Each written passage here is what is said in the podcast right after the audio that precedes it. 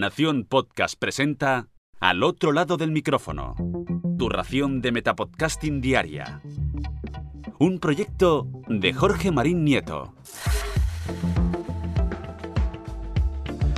Comienza un nuevo episodio al otro lado del micrófono. Yo soy Jorge Marín y os doy la bienvenida.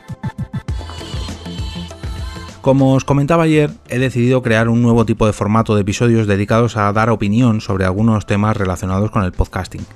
Para estrenar esta nueva sección he decidido invitar, como no podía ser menos, a mi compañera de micrófono Carmen y esta vez debatiremos, o mejor dicho, daremos nuestra opinión sobre los muros de pago que están levantando algunas plataformas de podcast. Esas suscripciones que te permiten acceso a contenidos exclusivos a cambio de una suscripción monetaria mensual. Vamos con el audio de Carmen y su punto de vista sobre estas modalidades. Hola, soy Carmenia. A mí me encanta que vivamos en un país donde exista la curiosidad por descubrir contenido cultural y de entretenimiento. Que además exista un afán de comunicar, de difundir y culturizar y que al mismo tiempo los oyentes hispanohablantes tengan a su disposición una gran variedad de contenidos, calidades y voces de diferentes tendencias que fomenten nuestro pensamiento crítico y el conocimiento del mundo que nos rodea.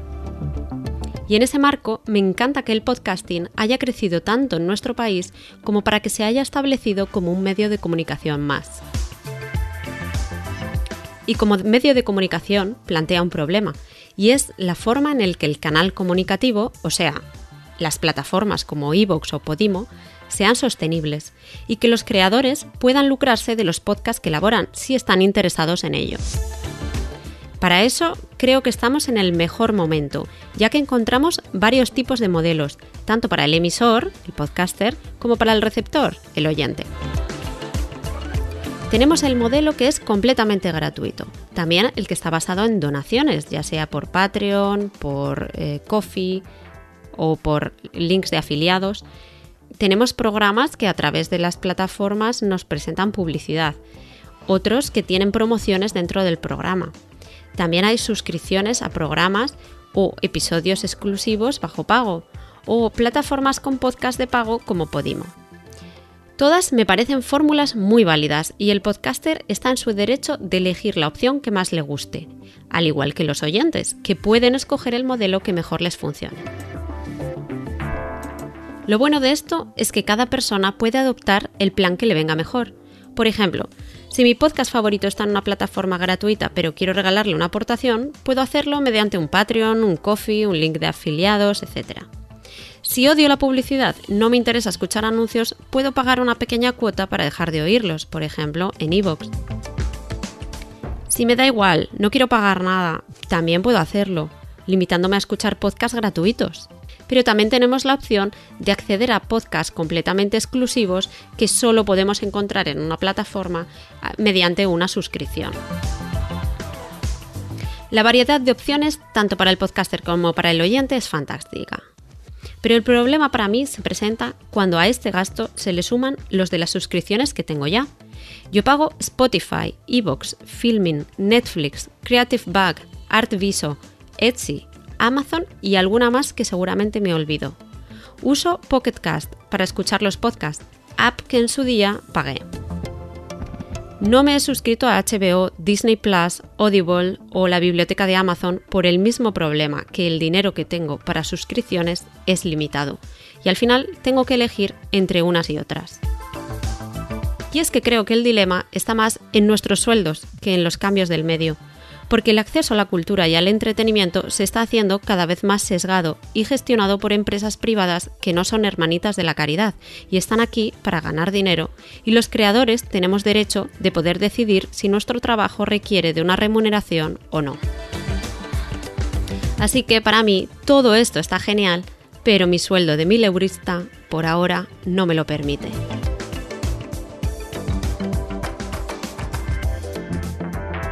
Y ahora es mi turno. ¿Qué opino sobre los muros de pago en aplicaciones o plataformas de podcast? Pues sinceramente no me terminan de convencer. Entiendo que son necesarias para el crecimiento de dichas plataformas. Entiendo que son necesarias para la sostenibilidad de algunos podcasts, pero sintiéndolo mucho, no paso por el aro. Quizás el hecho está en perder esa libertad que me ofrece mi propio podcatcher y al tener que abandonar mi propio ecosistema. En ocasiones he apoyado a podcasts que ofrecían contenido exclusivo a sus mecenas y no he probado dicho contenido porque me lo ofrecían en otros lugares que no era su propio feed, o si lo ofrecían, aunque fuera un poco más tarde, no me importaba esperarme para no tener que salir de mi plataforma habitual, que como sabéis es Pocket Cast.